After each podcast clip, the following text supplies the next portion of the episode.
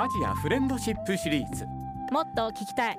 21世紀の台湾と日本。台湾の元気を訪ねて。皆様いかがお過ごしでしょうか？台湾大好きアナウンサーの山本直也です。日本と台湾の交流をテーマにお送りしてまいりました。21世紀の台湾と日本を2000年の放送開始からなんと20年。これを記念いたしまして12月26日まで12回にわたって日本と台湾の交流をいろいろな角度からお届けしてまいります。そして今回のパートナーは前回に引き続きこの方です。大家好我是陳景皆様こんにちは陳慶です。けいちゃん今日もよろしくお願いします。よろしくお願いいたします。けいちゃんは筑波大学の大学院生なんですがどうですか学生生活最近はつくはねすごく風が強くて寒くなったなと思います。はは。はいやっぱり東京来たら東京暖かいなと思いますね。はい。台北からするとじゃあもっと寒いですよね。そうですね。台北はすごく暖かいなと思いますね今は、えーそうかじゃあ寒さに弱いんですねけいちゃんはね。とっても弱いんです。風邪ひかないようにね気をつけてくださいはい、はい、あねりがとうございます。はい。さあそしてですね番組をお聞きの皆様もどうぞ風にはお気をつけて放送を楽しんでいただきたいと思います。30分よろしくお願いいたします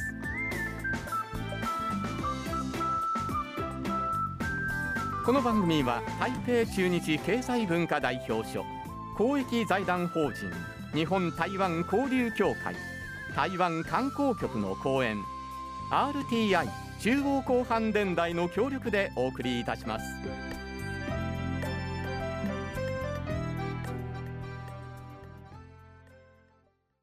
さあ、けいちゃんはですね、台北出身なんですが、はい。どうでしたか？台北にいらっしゃった頃、地方にはよく出かけていきました？いやー私の家族逆にお家が大好きな方なので、うんうんうんあのやっぱりね台北市内だけあの生活しているの方だと思いますね。ああ、そうですか。じゃあ、あんまり旅行とか行かなかったんですね。旅行はうちの母が好きですけど大体海外旅行の方が多いなと思いまして逆に今年ができないからみんなね台湾の各地を開発していますね旅行地は。はい日本ではですね、台北だけじゃなくって、その他の地方の都市もですね、かなり人気が集まってきていましてね、注目されているんですけれども、今回はですね、台湾の地方にですね、ちょっと焦点を当てて、地方の面白さ、これから注目の都市などについてお届けしていきたいと思います。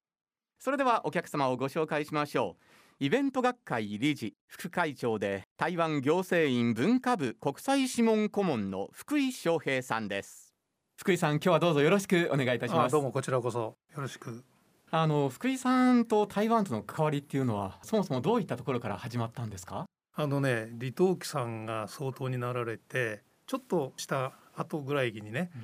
台湾で国際博覧会ができないかということをお考えになったらしくてえで日本でアドバイスをくれということでなんか私にお鉢が回ってきてですえね、え台湾で国際博覧会ができる条件をいろいろ研究したのがきっかけなんですよね。ええ。で国際博覧会っていうのは要するに国際博覧会条約事務局が仕切っているまあ あの正式な国際博覧会それで日本でやっている国内博とかスイスが20年に1回やってる国際博とか、うんそれから国際園芸家協会っていう国際的な NGO がやっている花博ですよね。ええ日本でも何度も行われているんですけれどもこういうものであれば開催する可能性はありますよと。えでそのためにはそのプレイヤーになりましょう ということでね、えうん台湾が国際園芸家協会に加盟するとか園芸家の人たちがですねえそれから国内でやるちょうど新幹線の完成っていうかあったのでえはい。新幹線が完成した時に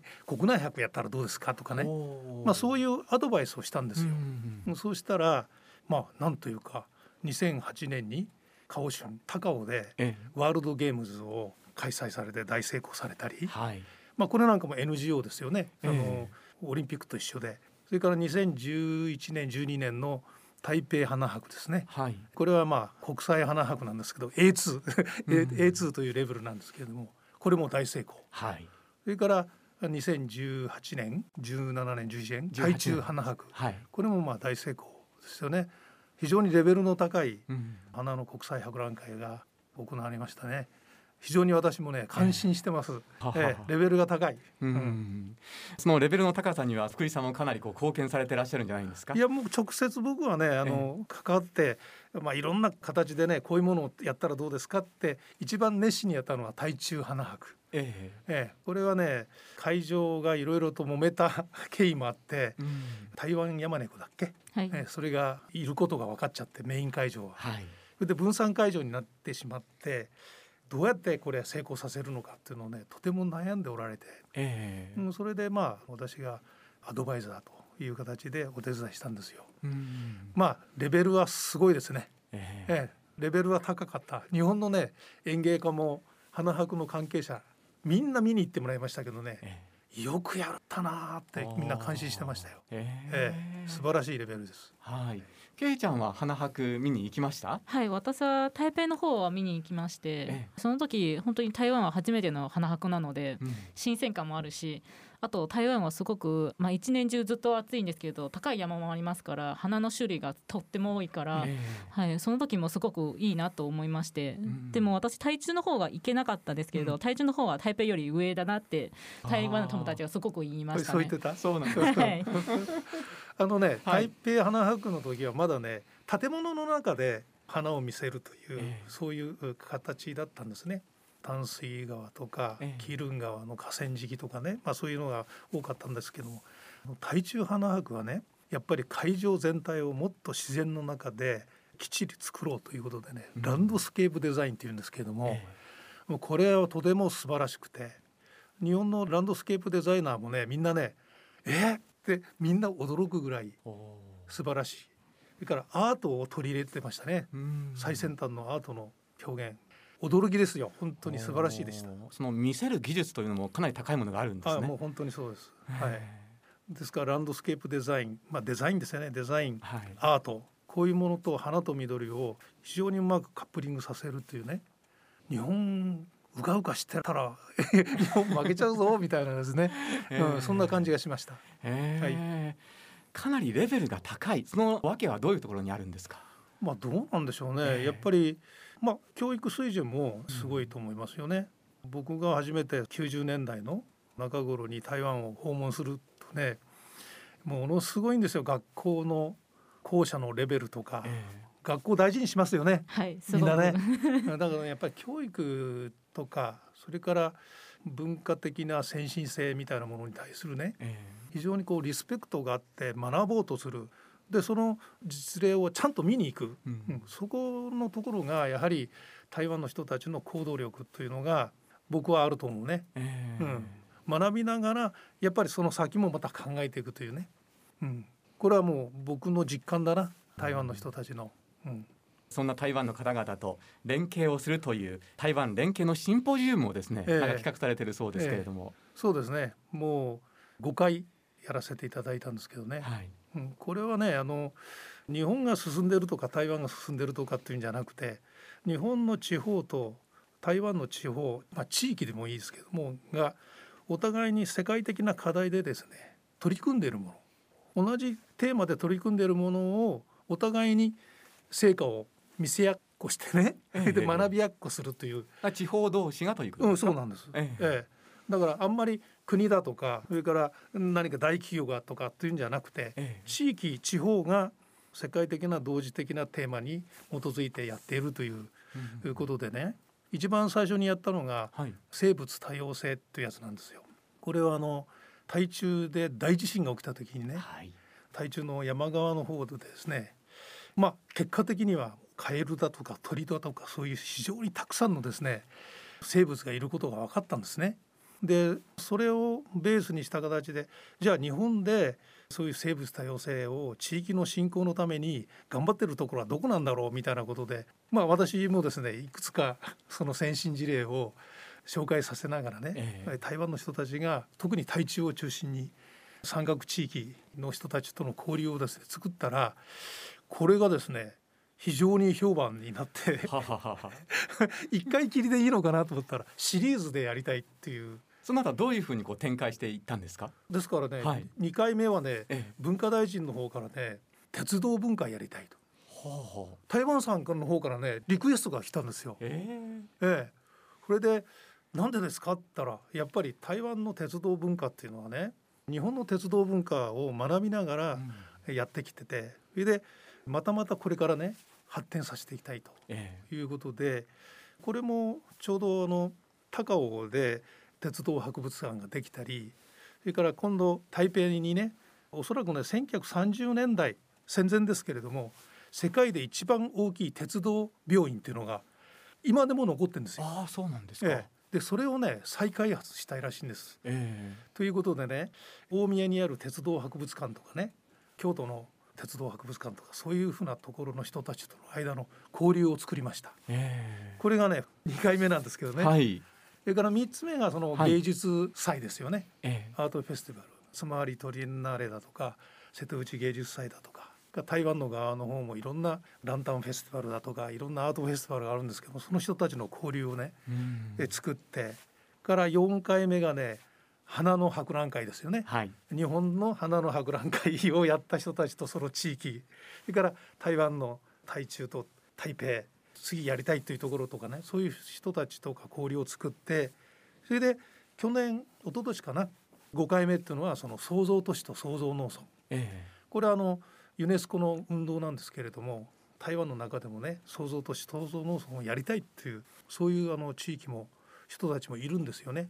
でそれで日本で進めている創造農村創造都市のリーダーたちと一緒に交流をするシンポジウムをやったんです。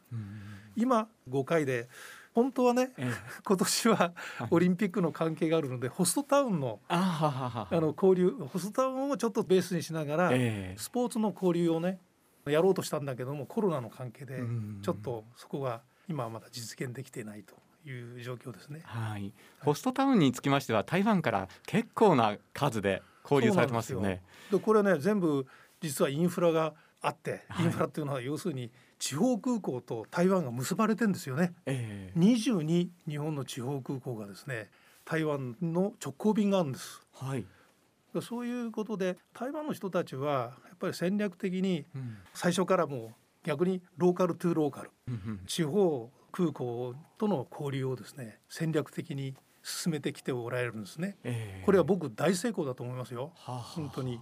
うんはいだからそこがベースになってるからなんで掛川でホストタウンなんだとかね、うんうんうん。これも静岡空港ですよね。ええ。静岡との関係とか。それから北海道もそうですけどみんな地方空港がうまく使われてる。うんで関東地方では茨城空港ですよね、はい。茨城空港が非常にうまく使われてる。うん。ということでやっぱりそういうインフラ交流のインフラを非常に熱心にうん。この20年間作ってこられたというのが、まあ、私の印象ですね。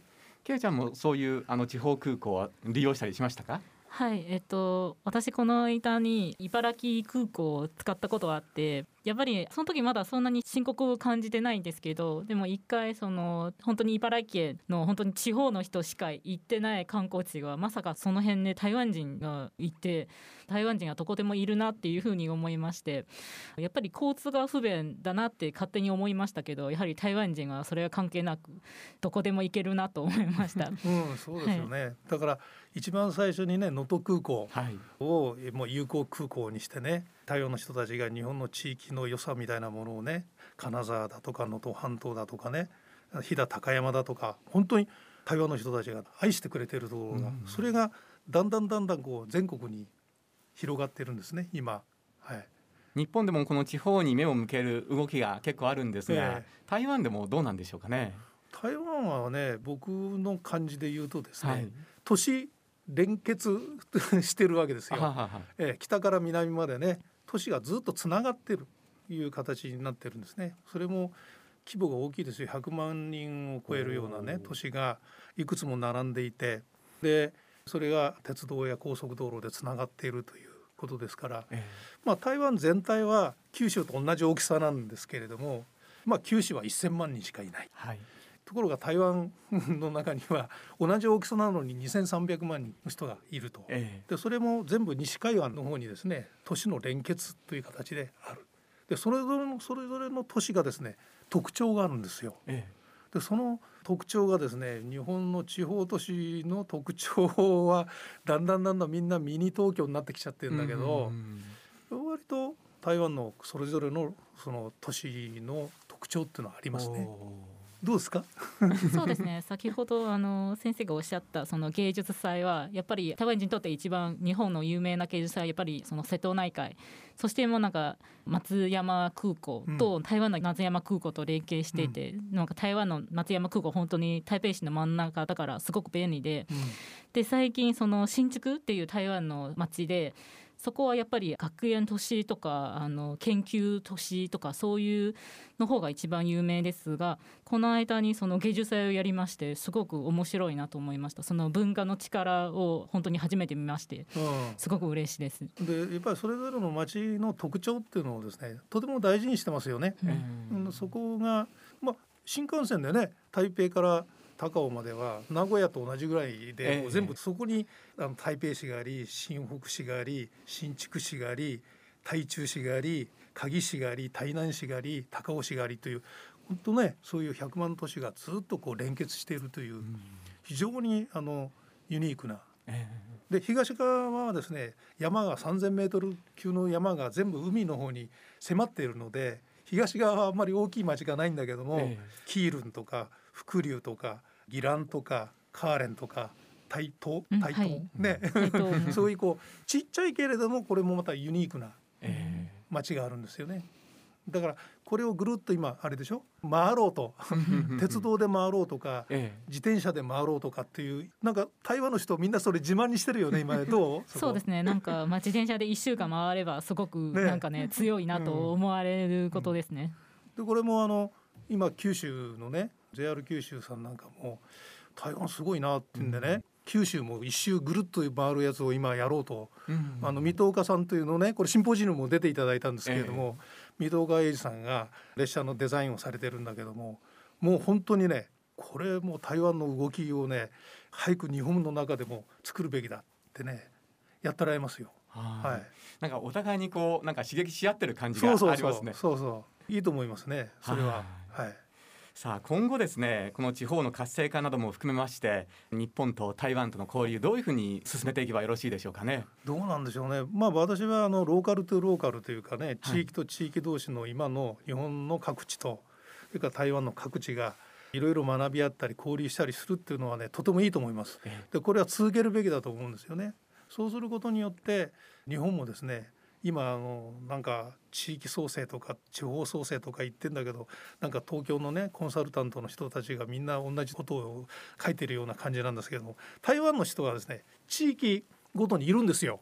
ははあ、そういう方が、そう、ええ、あんまりねあの台北に 頼みに行かない。うん、ねそうだよね。だから台中の人は台中頑張るみたいなね、ええ、カオ春高尾は高尾頑張るみたいなね、うんうんうん、そういう割と特性があって私は日本もそうすべきじゃないかなというふうに思いますね。うん。わかりました、えー、いろいろとお話を伺ってまいりました、はい、今日は本当にどうもありがとうございました。勝手なことを言いました。すみません。イベント学会理事副会長で台湾行政院文化部国際諮問顧問の福井翔平さんでした。台湾日本さあそれではここで今の台湾情報をお届けいたしましょう今回はよっちゃんとお電話がつながっています。よっちゃんこんにちは。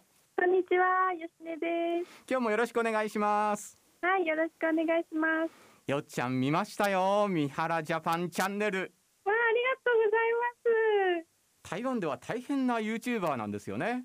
そうです。台湾では一番有名な日本人とも言われていて私も台湾留学を決めた時に三原ジャパンさんの動画を見ながら台湾のことを知ったり、うん、中国語の勉強をしていたので声をかけていただいた時はすごく嬉しかったです。どういういきさつでチャンネルに出ることになったんですか？私の一緒に台湾に留学している後輩くんと三原さんが知り合いでそこから私のことを知ってくださって連絡してくださいました。うん。初めて会った時どうでした？そうですね。やっぱり私もファンだったので緊張したのですが、ええ、優しくしてくださったので緊張せずに撮影することができました。実際にそのね超有名な YouTuber の方と一緒に動画にね出演ということでどうでした？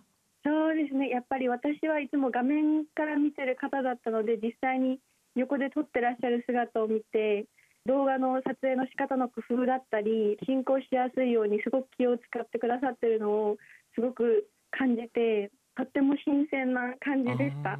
そうですか撮ってる間はワクワクドキドキいろんな感情がこうね渦巻いたんじゃないかと思うんですけれどもやっぱり楽しかったのでもうすごく時間が過ぎるのが早かったですね、うん、まだ動画を見てない方にですねどんな内容だったかちょっと教えてもらえますか？はい、えっと、まとめて2本撮ったのですが1本目は台湾の缶詰を食べる動画になってます。うん。それってあの普通に売ってる缶詰なんですか？そうです。スーパーに普通に売ってる缶詰なのですが、私たちいつも普段は外食をするのであまり缶詰を食べる機会がなくて、うん、私も台湾で缶詰を食べたことがなかったので、すべて初めて食べたものでした。えー、じゃあその感想を言い合ったりなんかするわけですね。そうです。あとランキングをつけたりしました。はははもう一本はどんな内容ですか？はいもう一方は台湾の飲み物ジュースだったりとか、はい、うんお茶だったりとか。はい私は普段タピオカを飲むんですけど、うん、タピオカではなく普段コンビニとかスーパーで売ってるようなペットボトルに入ってる飲み物を飲み比べしました。そうなんですね。どんな動画なのかぜひ皆さんもですね見ていただきたいと思います。よっちゃんまたですね台湾の楽しいお話聞かせてください。今日はどうもありがとうございました。ありがとうございました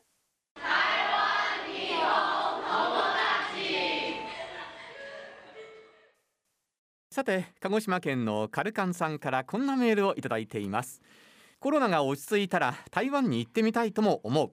テレビの中継で台湾のプロ野球を見ましたが果たしてどのくらい人気があるのか気になっていますとこのようなメールです。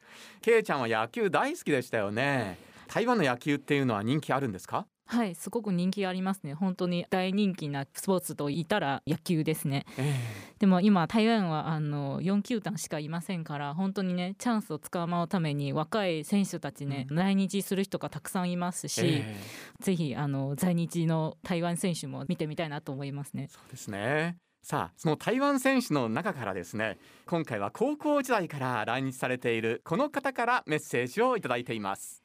こんにちは。西武ライオンズのウンネンティですですか？野球を通じて活躍したことによってやっぱりもっともっとの人に台湾をしてもらいたくてまあそれ今頑張ってます。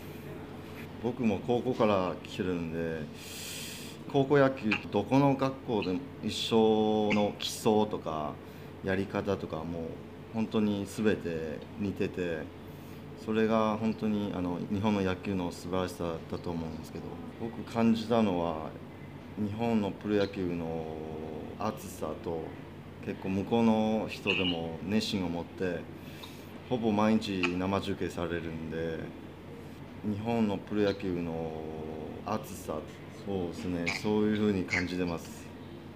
まあオリンピックの野球って久々開催されると思うんですけどまあそれ台湾もそれを向けて今しっかり力をつけてそのオリンピック行けるように今取り組んでいるんで僕ももし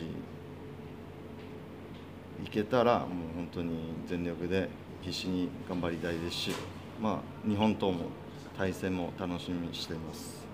今日本で活躍してる台湾の選手もたくさんいるんで、まあ、ほぼ各チーム1人がいますんでもう本当に僕たちを応援してください。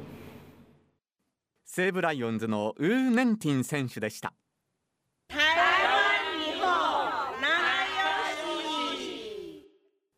えそろそろお別れの時間が近づいてきましたが皆様からのメッセージをご紹介いたしましょう。こちらはですね東京都破海王さんからいただきました。初の海外旅行が台湾でした。台湾の方々の優しさに触れて以来台湾が好きになり毎年台湾に行っておりました。早くまた自由に往来できるようになってほしいです。けいちゃん本当ですよね。早くね行き来できるようになりたいですよね、はい、私も早く台湾に戻ったり、うん、また日本で頑張りたいなと思います。はい。さあ続いてのメッセージはけいちゃんからです。はい。兵庫県匿名さんからのメッセージです。初めて聞きました。山本アナの台湾愛を感じました。昨年春に家族で台湾旅行に行きとても楽しかったです今度は一人でじっくり呼吸博物園を見て回りたいです。はい。いやいや台湾愛ってねちょっと恐縮なんですけれども。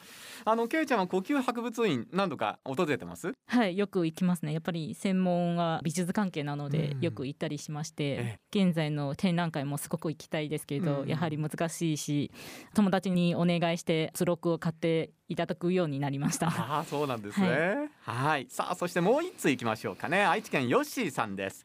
コロナ前は年に数回包帯していたので完全に台湾ロスです。夜市や屋台のご飯が恋しいです。えー、夜市屋台けいちゃんも行きたいなと思ってるんじゃないですか？超行きたいですよ。うん、本当に早く収束してほしいです。はい。あの夜市で食べるねあの食べ物なんであんな美味しいんでしょうかね。はい。全然違う気分ですね。気分がね、はい、全然違いますもんね。さあ一日も早く思い立ったらすぐ台湾へ行ける日が来るようにと願いながら今は台湾観光情報をチェックしてください。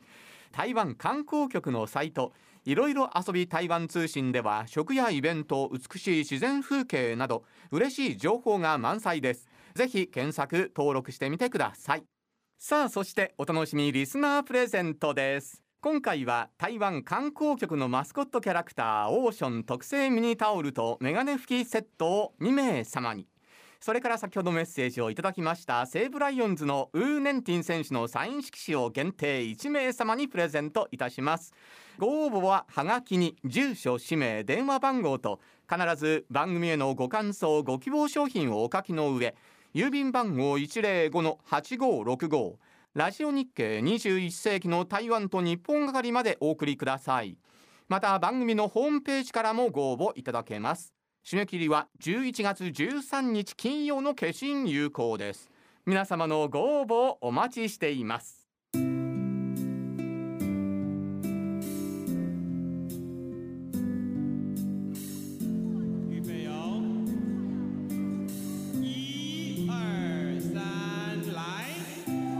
さてけいちゃん今回はいかがでしたか？そうですね。今回は西武ライオンズのウン選手のメッセージもいただけすごくいいなと思いまして、うん、私の兄もあの西武のファンなので、ええサイン色紙はすごく欲しいなと思います。お兄さんかなり羨ましがってるんじゃないでしょうかね、えー、でもね写真を送りましたけどあの兄の反応がすごく冷たいなと思いました、え。ー、すごく自慢話として話しましたけど反応冷たいなと思いました。仲良くしてくださいね。またけいちゃん次回もよろしくお願いいたします、はい、ありがとうございます。よろしくお願いいたします。さあ次回は来週11月13日の放送ですそれでは皆様どうぞお元気でお過ごしください。お相手は山本直也でした。それでは再见